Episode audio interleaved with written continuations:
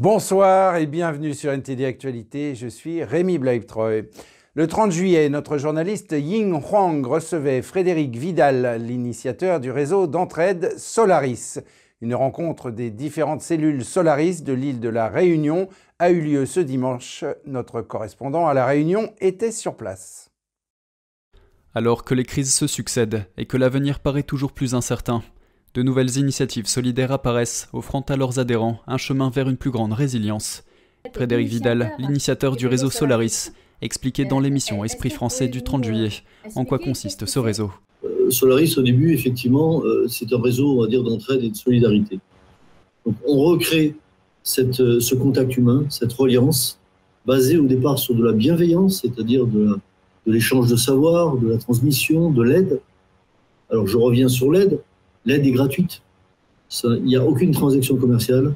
Euh, L'idée, c'est d'aller au-delà de tout ça.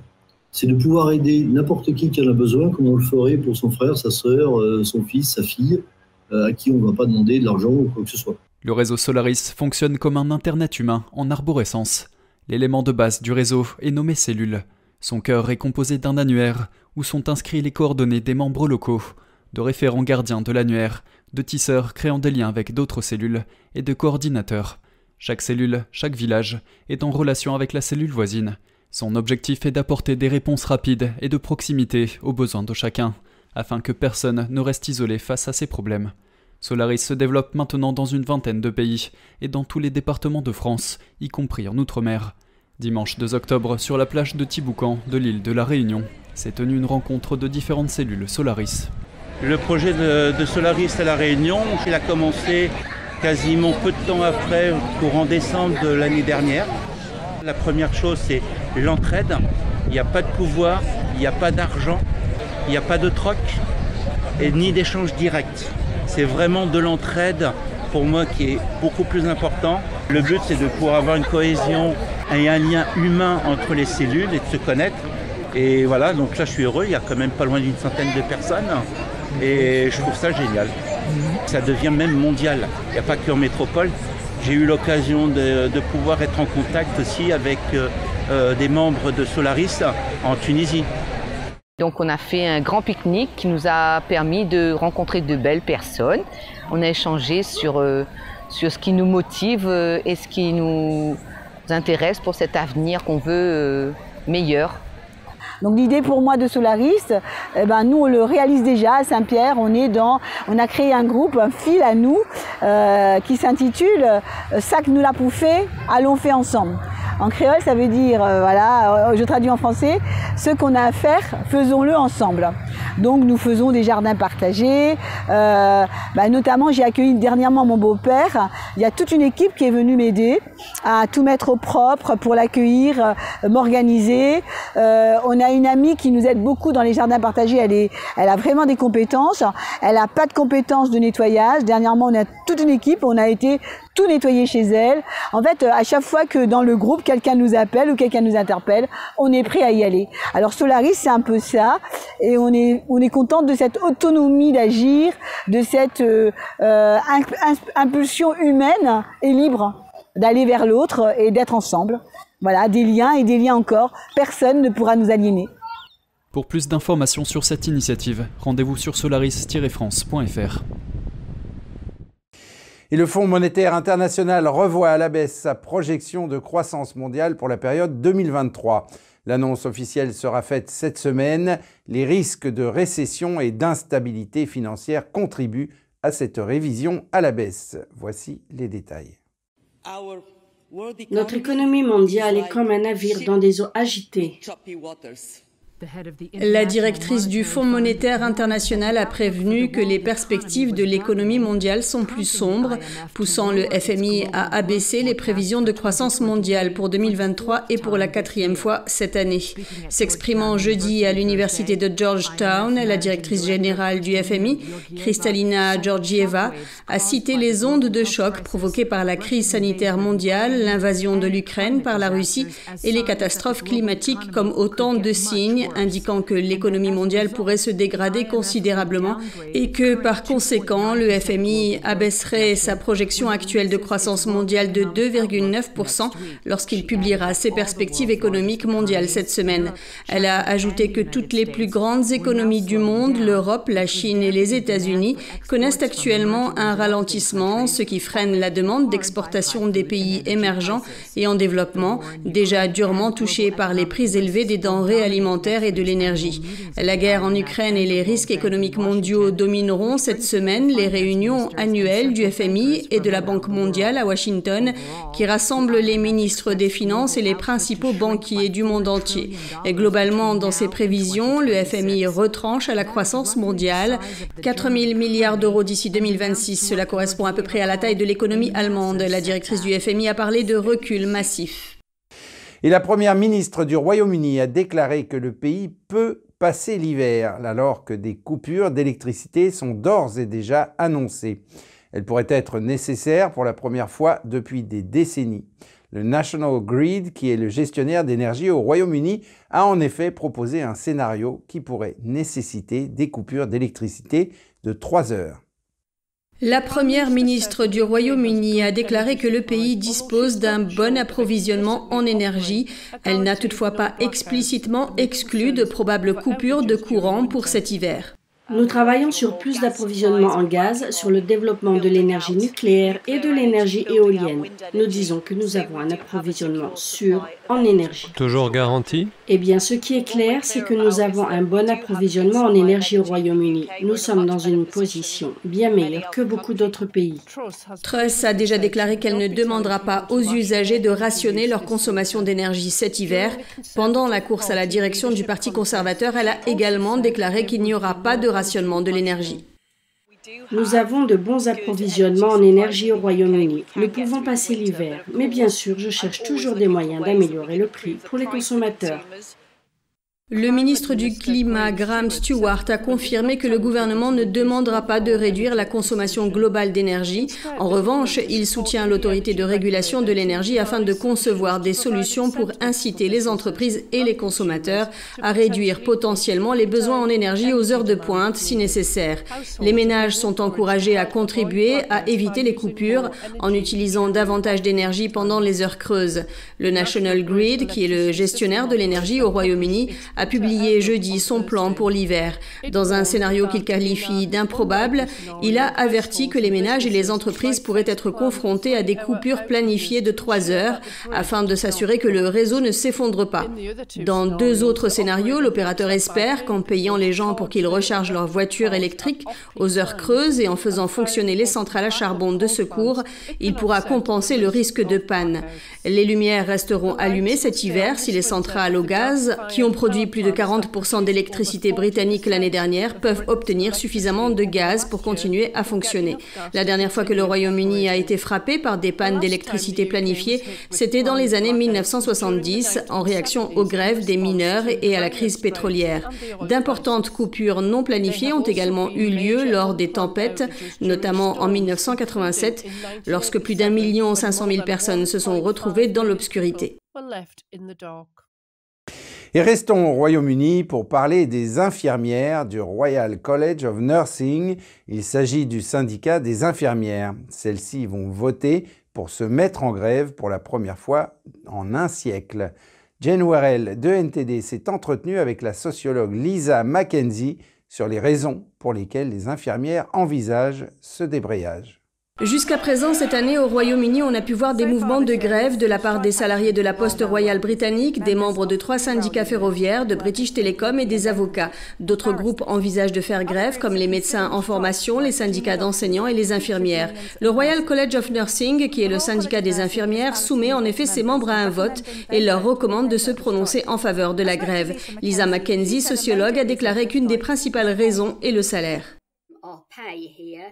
Notre salaire ici est en chute libre en termes réels. Je veux dire le secteur dans lequel je travaille. Je suis professeur d'université depuis 12 ans. Notre salaire n'a pas suivi. S'il avait suivi la même évolution qu'avant 2008-2010, nous gagnerions environ 25% de plus actuellement. Notre rémunération en temps réel a chuté de 25%. Et puis, il y a d'autres problèmes aussi, parce que ce n'est pas seulement une question de salaire.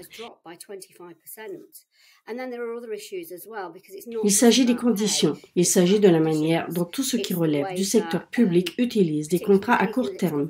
Ils utilisent une sorte de réserve de personnel. Vous savez, ils font presque tout ce qu'ils peuvent au rabais.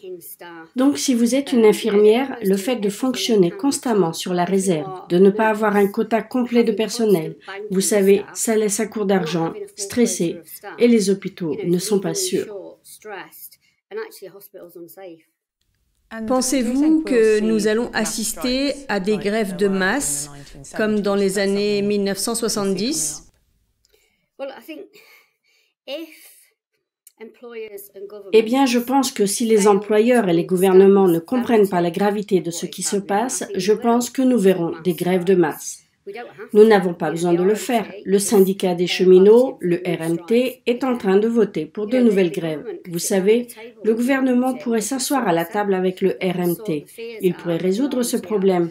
Il pourrait résoudre les craintes du RMT concernant la sécurité dans les trains, les licenciements, mais aussi les salaires. Nous avons ici un système appelé Universal Credit. Et si vous en faites partie, vous pouvez toujours travailler parce que le gouvernement accepte que votre employeur ne vous paie pas assez pour vivre. Je veux dire, quel genre de système économique fou fait qu'il y a un avantage pour les employeurs de payer les salaires les plus bas parce que le gouvernement le complète. Les résultats du vote des infirmières sont attendus le mois prochain. Les soins non urgents seront probablement touchés, mais le secrétaire général du syndicat affirme qu'ils continueront à apporter les soins urgents. Jane Werrell, NTD News. Et aux États-Unis, l'ancien président américain Donald Trump a déclaré que les médias doivent prouver que les allégations concernant le trucage de l'élection présidentielle de 2020 sont fausses. Trump a porté plainte contre CNN pour diffamation au début de la semaine dernière. Eh bien, avec CNN, c'est juste comme incroyable. Ils disent n'importe quoi. Vous le savez probablement mieux que quiconque, John. Ils disent tout ce qui leur passe par la tête. Ils parlent de gros mensonges. Je dis, eh bien, qu'ils prouvent le gros mensonge. Le gros mensonge n'est pas du tout un gros mensonge, au contraire. CNN a qualifié les allégations de Trump sur la fraude électorale de gros mensonges, un terme qui, selon Trump, a été inventé par des présentateurs pour salir sa réputation. Trump a parlé sur Real America's Voice des mesures qu'il est en train de prendre. Il a déclaré L'ensemble des statistiques, nous avons tout. Malheureusement, il n'y a pas eu de juge qui voulait les examiner. Il ne voulait pas changer les élections. L'ancien président a porté plainte lundi contre CNN pour diffamation. Il réclame 475 millions de dollars de dommages et intérêts. La plainte accuse CNN d'essayer d'utiliser son influence pour diffamer Trump dans le but, je cite, de le battre politiquement. Les avocats de Trump affirment que CNN s'est attribué le mérite du départ de Trump lors de l'élection présidentielle de 2020. Ils ont également déclaré que la diffamation et les calomnies contre Trump n'ont fait que s'intensifier ces derniers mois parce que CNN craint que Trump ne se représente aux élections présidentielles de 2024. Et de nouvelles allégations font surface concernant Hunter Biden, le fils du président Biden. Il est possible qu'il soit accusé de fraude fiscale ainsi que d'avoir fait de fausses déclarations pour acheter une arme à feu. Jeremy Sandberg de NTD nous en dit plus sur les charges envisagées contre Hunter Biden. Selon le Washington Post, le FBI enquête sur le fils du président américain Hunter Biden depuis 2018. Ils ont rapporté que les enquêtes fédérales se sont d'abord concentrées sur son travail de consultant et ses relations d'affaires à l'étranger. Mais des sources indiquent que l'enquête a aussi permis de rassembler des preuves de fraude fiscale. Selon l'enquête, Hunter Biden aurait également répondu non sur un formulaire d'achat d'armes à feu à une question concernant la dépendance à des drogues illégales ou à leur utilisation. Les sources ont parlé sous couvert de l'anonymat car l'affaire est en cours. Elles disent qu'après des mois de collecte de preuves, elles sont suffisantes pour porter plainte. Hunter Biden a déclaré en 2020 que ses affaires fiscales faisaient l'objet d'une enquête, mais qu'il les avait traitées de manière légale et appropriée. Il a payé une facture fiscale d'environ 2 millions de dollars peu après cette annonce. Hunter dit dans son récent livre Beautiful Things qu'il a lutté contre la dépendance à la drogue et à l'alcool pendant des années. C'est à peu près au même moment qu'il a acheté l'arme. Il a été renvoyé de la marine après avoir été testé positif à la cocaïne en 2014. Faire de fausses déclarations sur un formulaire d'achat d'armes est un crime aux États-Unis. Dans une interview accordée à Fox News, son avocat Chris Clark a fait remarquer qu'il s'agit d'un crime pour un agent fédéral de diffuser des informations sur une enquête en cours. Il dit qu'il s'attend à ce que le ministère de la Justice enquête et poursuive celui qui a divulgué l'information et que les procureurs ne doivent pas subir de pression, de précipitation ou de critiques pour faire leur travail. Clark affirme qu'il n'a été contacté par aucun agent fédéral d'investigation et que son client est visé à cause de son nom de famille. Le procureur fédéral de l'État du Delaware doit désormais décider si des poursuites seront engagées ou non. Jeremy Sandberg, NTD News. Et le Conseil des droits de l'homme de l'ONU a rejeté un débat sur le traitement réservé par la Chine aux musulmans ouïghours. C'est la deuxième fois en 16 ans qu'une motion de Conseil est rejetée. La Grande-Bretagne et les États-Unis figuraient parmi les pays à l'origine de la motion. Dans un geste rare, le Conseil des droits de l'homme des Nations Unies a rejeté jeudi une motion visant à organiser un débat sur les violations présumées des droits de l'homme commises par la Chine à l'encontre des Ouïghours et d'autres musulmans du Xinjiang. C'est seulement la deuxième fois en 16 ans d'histoire du Conseil qu'une motion est rejetée. Un rejet considéré par les observateurs comme un revers à la fois pour l'autorité morale de l'Occident en matière des droits de l'homme et pour la crédibilité des Nations Unies elles-mêmes. Le Royaume-Uni, les États-Unis et le Canada font partie de ceux qui ont présenté la motion. L'ambassadrice américaine Michelle Taylor et l'ambassadeur britannique Simon Manley ont tous deux défendu la nécessité d'une enquête. Aucun pays, quelle que soit sa puissance, ne devrait être exclu des discussions du Conseil. Cela inclut mon pays, les États-Unis, et cela inclut la République populaire de Chine.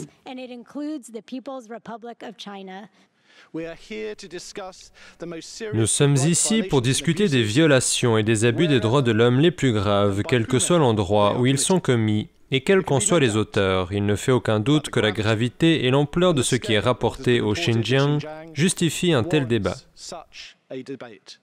En août dernier, le Bureau des droits de l'homme de l'ONU a publié un rapport longtemps retardé qui fait état de graves violations des droits de l'homme au Xinjiang, susceptibles de constituer des crimes contre l'humanité, ce qui a renforcé la pression sur la Chine. L'émissaire de la Chine avait prévenu avant le vote que la motion créerait un précédent pour l'examen du bilan des droits de l'homme d'autres pays. Aujourd'hui, la Chine est visée. Demain, tout autre pays en développement sera visé. C'est la première fois que le bilan de la Chine, membre permanent du Conseil de sécurité, figure à l'ordre du jour du Conseil des droits de l'homme. Les groupes de défense des droits accusent Pékin d'abus à l'encontre des Ouïghours, une minorité ethnique principalement musulmane qui compte environ 10 millions de personnes dans la région occidentale du Xinjiang, notamment par le recours massif au travail forcé dans les camps d'internement. Un tribunal populaire du Royaume-Uni a déclaré la Chine coupable de génocide dans la région. Pékin nie vigoureusement toute allégation d'abus. 19 nations, dont le Qatar, l'Indonésie, les Émirats arabes unis et le Pakistan, ont rejeté la motion de débat. 17 ont voté pour et 11 se sont abstenus. Et le comité norvégien a décerné le prix Nobel de la paix 2022 à Ales Bialyatsky, militant des droits de l'homme emprisonné au Bélarus, au groupe russe Mémorial et à l'organisation ukrainienne Center for Civil Liberties. Le prix est considéré par beaucoup comme une condamnation du président russe Poutine et du dirigeant biélorusse Alexandre Loukachenko, ce qui en fait l'un des prix les plus controversés sur le plan politique depuis des décennies. Des militants d'Ukraine, de Russie et du Bélarus ont reçu le prix Nobel de la paix 2022 vendredi. Cela a été perçu comme une réprimande à l'égard du président russe Vladimir Poutine qui a fêté son 70e anniversaire le même jour et à l'égard de son régime autoritaire et de la guerre en Ukraine. Les militants ukrainiens des droits de l'homme du Centre pour les libertés civiles ont déclaré qu'ils éprouvaient, je cite, un choc délicieux après avoir appris qu'ils étaient les coloréats du prix.